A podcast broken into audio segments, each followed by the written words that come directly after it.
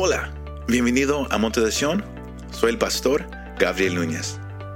En esta ocasión compartimos el mensaje Tomando Jericó, mirando la importancia de confiar en lo que Dios ha dicho. Espero que este mensaje te anime y te fortalezca.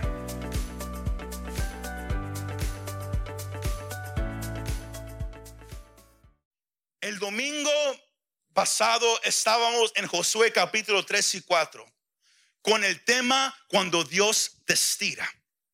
Y usamos el ejemplo de Josué, de, cómo Dios usó el río Jordán para no nomás promover a Josué, pero para llevar al pueblo de Israel a un lugar a donde ellos nunca habían estado. Ellos habían cruzado el río Jordán. Ellos habían mirado la mano poderosa de Dios obrando a favor de ellos. Josué 3:15 nos deja saber que el río Jordán eh, eh, estaba alto porque era el tiempo de la cosecha. Y porque estaba alto, las aguas estaban desbordando, la corriente era fuerte. El pueblo y Josué tuvieron que mirar solamente a su única ayuda y era Dios mismo. Mas al ellos hacer eso, ellos cruzaron el río Jordán, mas al cruzar, ellos ya no podían regresar hacia atrás. Si se recuerda, el domingo mirábamos que el río Jordán representa un borde entre el pasado y el futuro. Al ellos cruzar, ellos estaban dejando atrás su pasado. Ellos dejaron atrás a Egipto, como ellos pensaban, lo que ellos antes eran. Y ahora habían cruzado hacia la tierra prometida. Todo lo que Dios les había prometido. Sino ellos se fueron de donde ellos estaban hacia donde Dios los estaba llamando. Es, es lo que hace el río Jordán. Mas ese cambio viene con un precio. Ese cambio viene con un precio. Usemos el, ejemplo de la aviación. First picture, please. Usemos el ejemplo de la aviación. Un piloto, si usted una vez ha, volado por, avión, yo no lo he hecho, pero, pero por eso yo, yo, yo, yo me puse a buscar. En la aviación, el piloto antes de salir tiene que cuidadosamente chequear que todo esté bien en el avión. Tiene una lista. Hasta que todo no esté bien, no sale. Más, en su lista, el piloto también tiene que calcular lo que se llama el punto de no retorno. PNR. Para los que hablan inglés, the point of no return. En, en, en, en toda su preparación, el, el, piloto sabe que, que, e, e, él tiene que, que hacer un borde, un marker. Cuando él empieza el avión, él sabe que el avión va a agarrar vuelo, va, a agarrar velocidad. Pero él, él sabe que él tiene que llegar a una marca. El avión tiene que tener cierta velocidad para llegar a esa marca. Y cuando llegue a esa marca, él sabe que él tiene que subir. Y cuando él sube, él sabe, yo ya no puedo regresar para atrás. Porque un avión no es que, ah, sabes que mejor no, y, luego se regresa. No, cuando uno está ascendiendo, uno sube para arriba, venga lo que venga. Si ellos reconocen que, que, que algo estaba mal, oh well. Ahora están subiendo hacia arriba, ya no pueden regresar. Cuando un avión empieza a ascender, tiene que seguir ascendiendo. Es el punto de no retorno, the point of no return. El río Jordán es, algo similar. El momento que, que, el creyente cruza de donde antes era hacia donde Dios lo ha llamado, ya no puede regresar. You can't go back. Y ahí encontramos ahora a Israel. En el pasaje para esta noche, en el, capítulo 3 y 4, ellos cruzaron el río Jordán. Miraron cómo Dios, igual como él hizo junto a Moisés en Éxodo capítulo 3, cuando él dividió el mar rojo y ellos cruzaron. Él hizo algo similar con Josué. No era lo mismo, pero era algo similar, donde Dios le mostró a Josué y al pueblo, yo estoy con ustedes. y él partió el Jordán y ellos caminaron y luego cuando la última persona tocó e-, esa nueva tierra, los sacerdotes ascendieron del río Jordán y las aguas empezaron a correr como antes lo hacían. Era un milagro que solamente Dios podía hacer. Y si usted lee el, comienzo del capítulo 5, ellos, Josué, él, toma a cada varón, les los uh, y luego también celebran la Pascua. Porque recuerde, todo esto sucedió en el mes de abril, de marzo y abril. Más, algo, algo pasa. Y es, y es el punto cual hemos llegado esta tarde en este mensaje. Ellos habían cruzado. El pueblo estaba ahí, e, hicieron sus tiendas al, al otro lado del Jordán, esperando el llamado de Dios para ver qué iban a hacer. Porque si usted lee Josué, usted, va a leer que ellos, ellos pelearon más de 30 batallas para conquistar la tierra prometida. Sino ellos habían cruzado el Jordán sabiendo que delante de ellos venían batallas. Porque cuando Dios te llama a un nuevo nivel, vienen batallas diferentes. Batallas que, tú nunca habías mirado. Más, ellos estaban esperando y podemos inferir, recuerde la importancia de, mirar el contexto del pasaje. Podemos inferir de, lo que el escritor dice acerca de Josué. Que cuando el pueblo estaba ahí en su tienda esperando, pasaron días esperando la dirección de Dios. Josué estaba bien pensativo. Porque recuerde, ahora, ahora, él era el que estaba dirigiendo a esta nación. Moisés se murió. Josué había estado bajo la dirección de Moisés. Sino ahora él estaba bajo la dirección de Dios. Y, él, y el pasaje dice que, Josué se fue. Podemos notar que, fue, que él estaba solo, que no era él y otros, él estaba solo. Él fue y él, se puso a una distancia de la ciudad de Jericó that, next picture, please. A una distancia a la ciudad de Jericó. A Leos estar, a, él estar a una distancia. Él miraba como esa, esa ciudad estaba rodeada de muros. El capítulo 6, versículo 1 dice, el, escritor hace el punto para que todos sepan que la ciudad de Jericó tenía muros a su alrededor, nadie entraba ni nadie salía. Porque todos habían escuchado lo que el Dios de Israel había hecho por ellos. Rahab se lo contó a los dos espías. Hemos escuchado lo que Dios ha hecho por ustedes, como Él partió el mar rojo por ustedes. Y el corazón de, las naciones está hacia abajo. Jericó tenía miedo, mas Josué estaba mirando, él estaba enfocado ahí nomás. ¿Cómo vamos a, cómo vamos a, conquistar a Jericó. Y sabemos que e, e, era lo, que él estaba pensando. Porque él estaba tan pensativo mirando a esa, ciudad que él ni notó que había un hombre delante de él. Y ese hombre que estaba delante de él tenía una espada. Dejando saber que él estaba listo para pelear. Ahora, si usted le gusta aprender un poco más, aquí tenemos lo que se llama una teofanía, theophany, TH, theophany, una teofanía. Eso, eso nomás es una palabra que, que, significa una aparición del Señor Jesús antes de su encarnación para morir por los pecados del mundo. Eso es una teofanía. En, cada vez que, que, usted mira, como el pasaje dice, el ángel del Señor más veces que no, es una referencia al Señor Jesús, una teofanía. Y eso ocurre en el Antiguo Testamento. ¿Y cómo sabemos que es el Señor Jesús?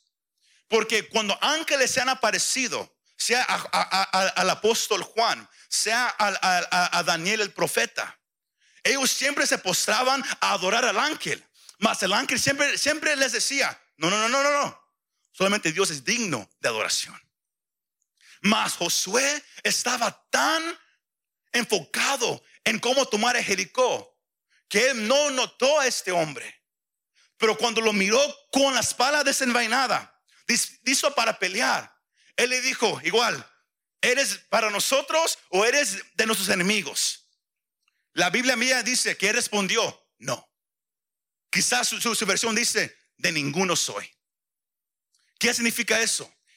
El Señor estaba diciendo, yo vengo y mi enfoque está solamente en el cielo, en el reino. Mi enfoque no está en ti o en Jericó. Yo nomás vengo a declarar una ley del cielo. Es lo que le estaba diciendo a responder de esa manera. Y sabemos que es el Señor Jesús. Porque cuando él, él, dijo, yo soy el comandante del ejército del Señor. Porque recuerde, Jesús no nomás es como, como muchos creen. Él no nomás es un, Dios de amor. Él no nomás es el que vino a morir en la cruz. Él es el, el guerrero. Él es el que pelea por nosotros, iglesia. En Apocalipsis capítulo 19, usted puede leer cómo Él va a regresar montado sobre un caballo blanco y su vestidura blanca va a estar como si alguien la metió en sangre. Y Él tendrá una espada que sale de su boca y sobre Él está un nombre que nadie sabe, más solamente Él. Mas todos van a mirar que Él es el Señor de los señores y el Rey de los reyes. Jesús es el victorioso guerrero, iglesia. Hay un canto que, ellos han cantado que se llama, le llaman guerrero, ¿verdad que sí? No nomás es un título, es lo que él hace. Más, al él estar ahí y Josué al escuchar que él dijo, yo soy el comandante del ejército. Josué, como él era un hombre de guerra, él sabía, la posición de él es más alta que yo. Y por eso él hace dos cosas. Él se postra y empieza a adorar. Ahí es donde sabemos que es el Señor Jesús, porque Él recibe la adoración. El único que recibe adoración es nuestro Dios. Sino al Él recibir la adoración de Josué, Él también dice, quítate tus sandalias, porque el lugar en donde estás es santo. El mismo encuentro que Moisés tuvo con Dios en Éxodo capítulo 3, cuando él encontró a Dios, cuando la zarza estaba ardiendo. Josué tuvo un encuentro similar con Dios, mas a él le, tocó enfrente del comandante. Si me va siguiendo, cuando Dios obra, no es igual, pero es similar. Siempre, siempre recuerde eso. Dios a mí, Él me va a hablar diferente de como Él le habla a la hermana. Mas Dios habla como Él quiere hablar con, todos nosotros. Como Moisés fue una zarza ardiendo. Con Josué, como Josué era un guerrero, fue como el comandante del ejército. Y Josué hizo dos cosas. Cuando no sabes qué hacer en tu vida, cuando no sabes qué viene por delante, cuando te sientes tan solo, cuando te sientes tan, tan aguitado, tan deprimido, te sientes como que ya no sabes qué vas a hacer. Haz lo que Josué hizo. Porque recuerde, él estaba preocupado. Ahora la seguridad de una nación estaba sobre él. ¿Cómo vamos a conquistar lo que Dios ha prometido? ¿Qué vamos a hacer aquí? Él estaba preocupado. Mas en su preocupación, cuando él reconoció, aquí está el Señor, ¿qué hizo? Se postró y adoró. Pero no nomás se postró y adoró, pero también al él postrarse y adorar, miramos que él empezó a hablar con Dios. Eso se llama oración. La oración no es específica, no es que tienes que estar hincado todo el rato, no, la oración nomás es hablar con Dios. Sino Josué estaba tan preocupado, más al reconocer Dios aquí está. Porque es la, cosa hermosa de nuestro Dios. Y cuando te sientes preocupado, cuando, cuando estás deprimido, cuando has escuchado noticias terribles, cuando ha pasado algo horrible en tu vida, en tu familia, en tu matrimonio, sea, sea, lo que sea, vas siempre vas a notar una cosa, que de repente Dios se aparece en tu situación. No lo esperabas. Josué no lo esperaba. Él estaba enfocado en qué voy a hacer. ¿Qué es que está por delante? Mas Dios, sabiendo eso, se le aparece. Y Josué responde con adoración y responde con oración. ¿Cómo estás respondiendo tú cuando escuchas malas noticias? ¿Cómo estás respondiendo tú cuando algo malo sucede en tu vida? Cuando no sabes qué hacer. Cuando la respuesta no está. Cuando pensaste que iba algo a suceder de una manera, mas de repente se fue y ahora es de una manera completamente diferente. ¿Cómo vas a responder? Josué respondió con adoración y oración. Y eso lo llevó a la presencia de Dios. ¿Cómo sabemos? Porque cuando Josué empezó a hablar, el Señor empezó a hablar también. Santiago dice, acércate a Dios y Él se acerca a ti. Cuando Josué se postró y adoró y empezó a hablar, Dios empezó a responder. Y Él sabía lo que estaba en el corazón de Josué. Por eso miramos que Él le da instrucciones para cómo tomar a Jericó. Una ciudad fortalecida. Más, sígame su Biblia. Josué capítulo 6. Vamos a leer versículos 2 al 5. Josué 6, 2 al 5. Aquí el Señor le da no nomás una promesa, pero también instrucciones que Josué tenía que seguir exactamente para poder obtener esa promesa. Josué 6, 2 al 5 dice, pero el Señor dijo a Josué, mira, look. Recuerde, Josué estaba mirando a Jericó, mas el Señor le dice, mira, he entregado en tu mano a Jericó y a su rey con sus valientes guerreros. Ahora, ahí está la promesa. Lo que tú estás mirando, yo ya te lo he entregado. Escuche mi iglesia. El Señor le, dio una promesa. Lo que tú estás mirando, lo, que está en tu corazón, yo ya te lo he entregado. Más, Dios siempre da instrucciones que seguir antes de bendecir. ¿Sí escuchó eso, iglesia? Dios siempre da instrucciones que seguir antes de bendecir. Él te va a dar la promesa. Tú estás orando, Dios, haz esto para mí. Y Dios dice, ya está hecho.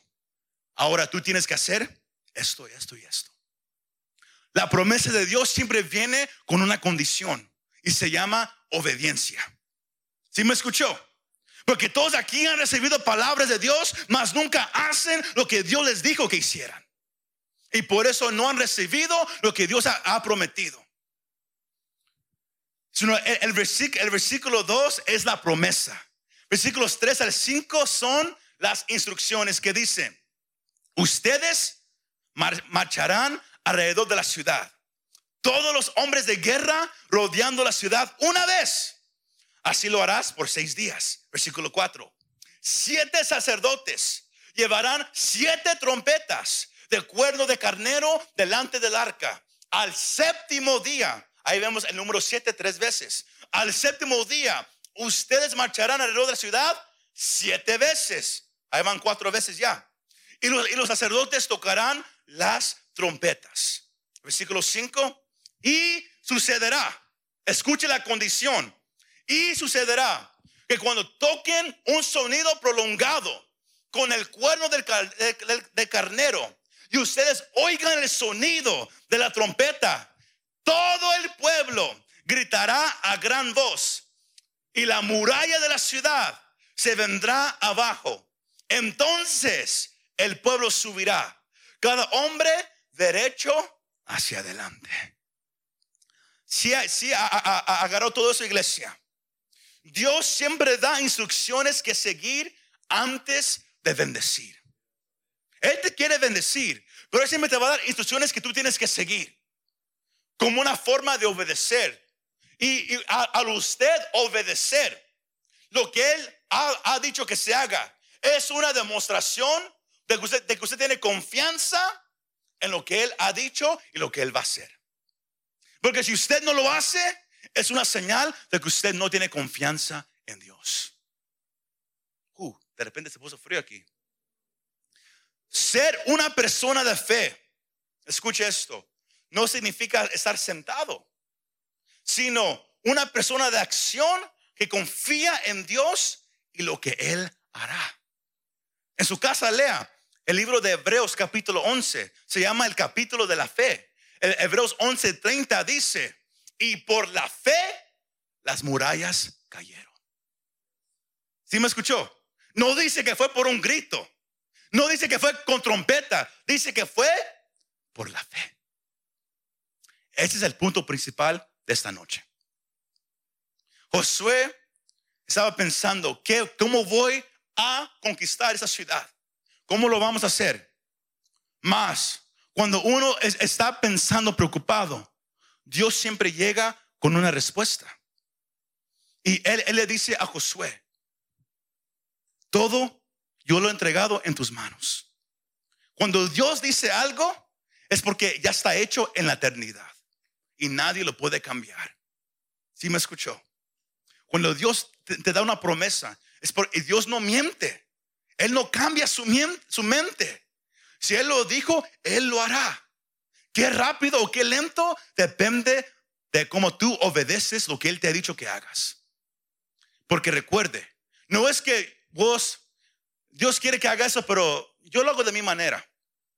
Dios le dio a Josué instrucciones específicas que él tenía que hacer específicamente. Si usted mira el capítulo 6, usted va a mirar el número 7 muchas veces, porque en la Biblia el número 7 significa finalización, complete, completion. Sino para que todo sucediera como Dios quiere que se haga, Josué tenía que hacer todo exactamente como Dios lo mandó. No cambiar nada. Es por eso que cuando usted lee la Biblia, lea cuidadosamente cuando Dios da instrucciones. Como es tan específico en, lo que Él dice. Él nunca dice, pues como salga, ahí no vas hazlo.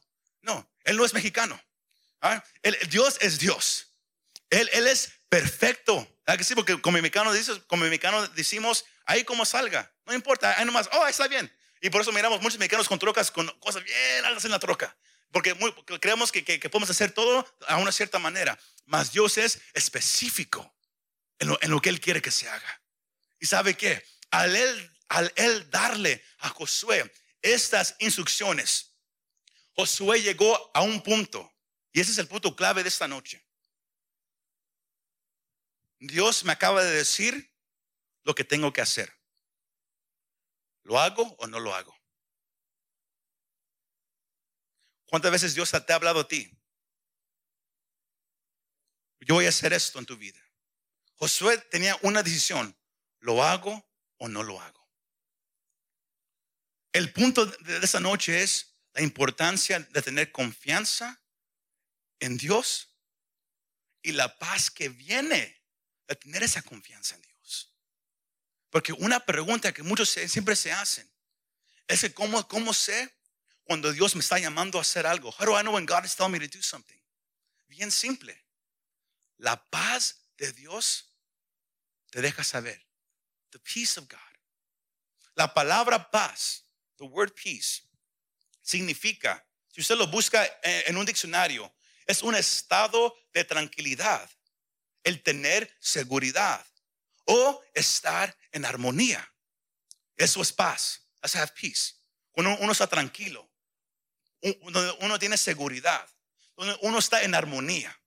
Más, en la Biblia, si usted mira el Antiguo Testamento, la palabra que más se usa para paz es la palabra shalom.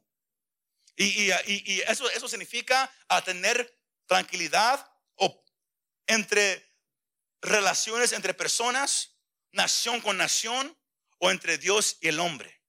Es shalom en el Antiguo Testamento. En el Nuevo Testamento, la palabra es Irene, Irene, Irene. Y eso, se refiere a descanso y tranquilidad. Y es la palabra que más se usa para describir el ministerio de nuestro Señor Jesucristo. La palabra Irene, tranquilidad. Dios da una tranquilidad que el mundo no te puede dar. Dios da una seguridad que el mundo no puede imitar. Se me va siguiendo, iglesia. Hay una paz que Dios da que te deja saber, ¿sabes qué? Todo va a estar bien. Everything's going to be all right. Todo va a estar bien.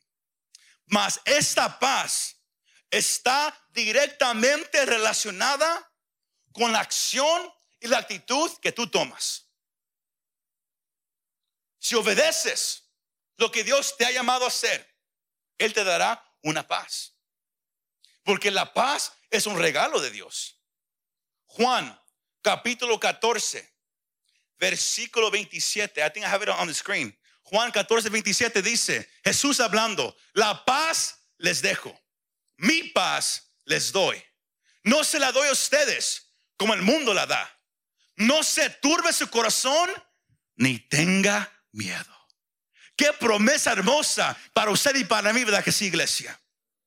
Que Dios nos ha dado a nosotros como creyentes una paz que el mundo no puede imitar.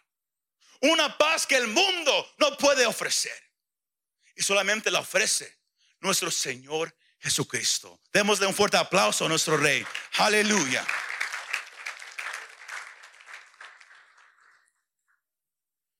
sino Josué estaba en una situación. Dios me acaba de decir lo que tengo que hacer. Confío, do I trust him? Confío en él? Sí o no? Yes or no? Mas porque él estaba en la presencia del Señor, because he was in the presence of the Lord. ¿Sabe qué pasó? Él tuvo la paz de Dios. He had the peace of God. Y por eso él pudo seguir esas instrucciones específicamente. Porque recuerde, Josué era un guerrero, he was a warrior.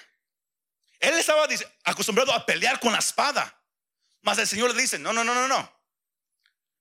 Ustedes van a ir, le van a dar una vuelta por seis días a la ciudad. El último día le van a dar siete vueltas. Pero no, pero no van a decir nada hasta el último día en la séptima vuelta.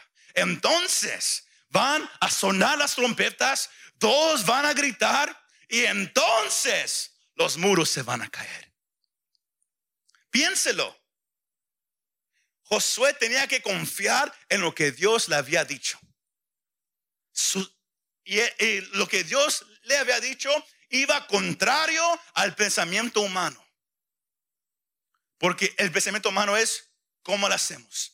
¿O sabes qué? a, darle la vuelta. Hey, por aquí se, puede subir uno. Este, podemos eh, eh, echar eh, un rope, nos podemos subir, pum, ahí está todo listo. Mas Dios Dios dice, no. Ustedes tienen que darle vuelta sin decir nada. Dios quería que ellos supieran que lo que iba a pasar era sobrenatural. Que solamente Dios lo pudo hacer. Igual como, como, como lo dijimos el domingo, Dios permite que pasen cosas en tu vida que solamente Él puede arreglar. Que nadie más lo puede hacer. Que ninguna medicina, ni, ni, ninguna terapia, nadie lo puede arreglar, más solamente Él. Y lo hace para que tengas confianza en Él, para que le creas a Él. Y sabe una cosa, Dios nunca falla. Dios nunca falla sino Josué obedeció al Señor. ¿Por qué? Porque él tuvo la paz de Dios. Y la paz de Dios es una paz sobrenatural. Filipenses capítulo 4, versículos 6 y 7 dice, versículo 6 dice, Pablo hablando, por nada estén afanosos, antes bien en todo, mediante oración y súplica con acción de gracias, sean dadas a conocer sus peticiones delante de Dios. Sino Pablo, él está diciendo, no te preocupes, no tengas miedo, no te turbes, no seas preocupado, trae todo en oración. Igual como Josué, él se puso a adorar y él se puso a hablar con Dios. Es lo mismo que Pablo está diciendo. ¿Y, qué pasa? El versículo 7. ¿Y qué? ¿Y qué iglesia? y la paz de Dios, que sobrepasa todo entendimiento, guardará sus corazones y sus mentes en Cristo Jesús. Ahora, todos han usado este versículo en su vida. Todos aquí lo han leído, todos aquí quizás se lo han compartido a alguien. Confía en Dios. Mas estoy seguro que, que la mitad no sabe lo que eso significa. Porque escuche, Pablo dice, la paz de Dios es una paz que sobrepasa todo entendimiento. ¿Sabía usted que hagamos esto? Todos, yo quiero que todos miren a su estómago en ese momento. Just look at your stomach. Nomás mire su estómago. Sea grande o chico, nomás mire su estómago. ¿Sabía usted? Ahora, nadie, nadie se ponga triste. ¿Sabía usted que, que, usted tiene dos cerebros? You have two brains. ¿Sabía usted de eso? Usted tiene dos cerebros. You have two brains. Todos conocemos el que está acá arriba. Más, en los últimos años, los doctores, los que estudian el cuerpo humano, han encontrado que hay otro cerebro en el cuerpo humano. ¿Y saben en dónde está ese, cerebro? Aquí en su estómago. ¿Sí me escuchó? Los científicos, los doctores, ellos han, han, reconocido que el cuerpo humano tiene dos cerebros que funcionan separados, que son autónomos, they're, they're, autonomous. El que está acá arriba, el que está aquí. Mi hermana Stephanie, e, ella está estudiando para ser enfermera. Ella está tomando anatomy en muchas clases. Pero quizás ella, si usted te pregunta, se lo puede explicar al, final. Más, ¿sabía usted que aquí en, su estómago, o somos, para hacerlo un poco más profesional, en su vientre, o si quieres ser mexicano, en su panza, aquí nomás. Pero aquí en su estómago, en su vientre, aquí hay un cerebro que, funciona por sí mismo. Y muchos doctores han llegado a entender que este es mayor que el que está acá arriba. Sígame. Porque como lo que Dios está, lo que Dios dice su palabra es específicamente perfecto en todo lo que él hace. Aquí en su estómago está el sistema entérico nervioso. Y de ahí corre un, el nervio más largo del cuerpo humano que, es, que se llama en español el nervio vago, the vagus nerve. Y, se llama vago porque va por todo lugar en el cuerpo. Ah, comienza detrás de, de, su cabeza, las orejas, y corre todo el cuerpo abajo y va por la derecha y va por la izquierda. La razón por la cual es bien importante todo esto es por esa razón. Porque las emociones los sentimientos, las reacciones, todo lo que uno hace, no pasa acá. Sucede aquí, en el estómago. Y eso ha, llevado a muchos a, decir que e, es algo increíble. Los científicos aseguran que este nervio, el nervio, el nervio vago, está fuertemente conectado a nuestras emociones. Es por eso que cuando uno siente miedo, no lo siente acá arriba, lo siente en el estómago. Cuando alguien está feliz, cuando, alguien está feliz porque, oh hermano, cuando, usted miró a su, a, su esposa por la primera vez, ¿qué sintió?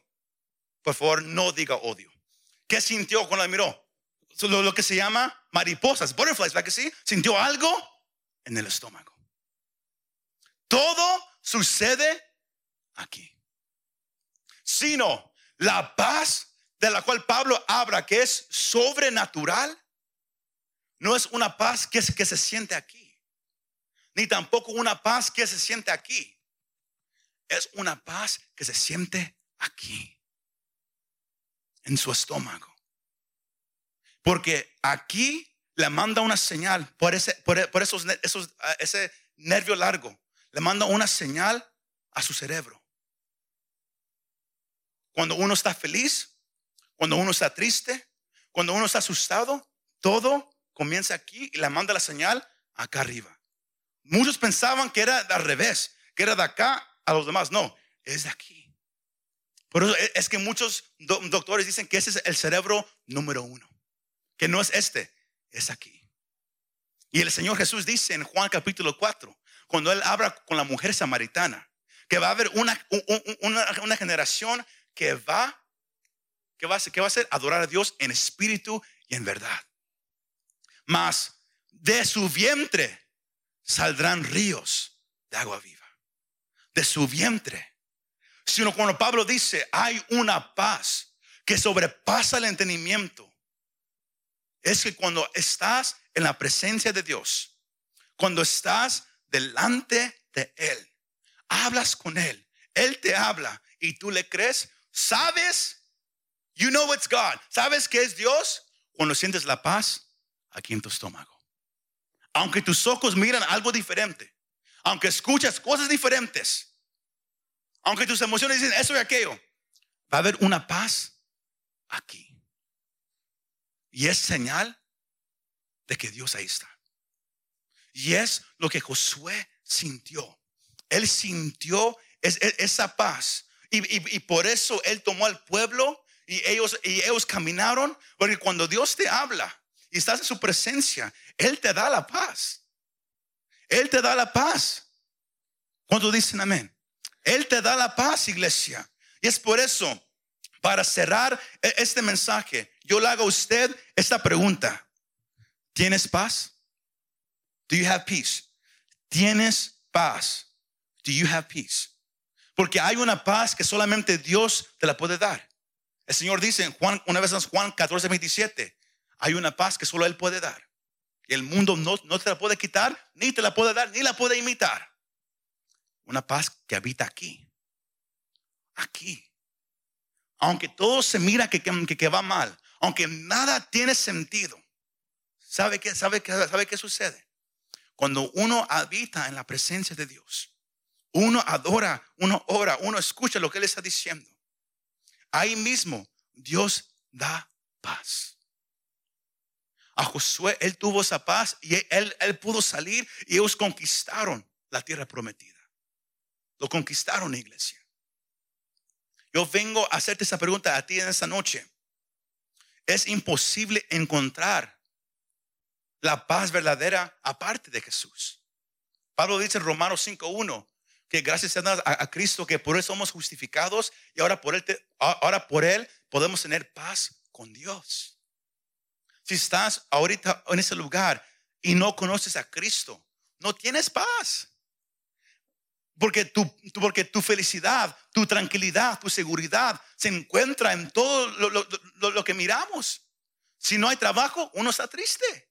No, uno no tiene paz, mas el cristiano, el que tiene la paz de Cristo aquí, aunque no tiene trabajo, está tranquilo. Todos, todo, se recuerdan el, canto que, la mano Filia antes cantaba. Dios siempre tiene el control. ¿Por qué desesperarme? ¿Por qué atemorizarme? ¿Por qué cuestionarle?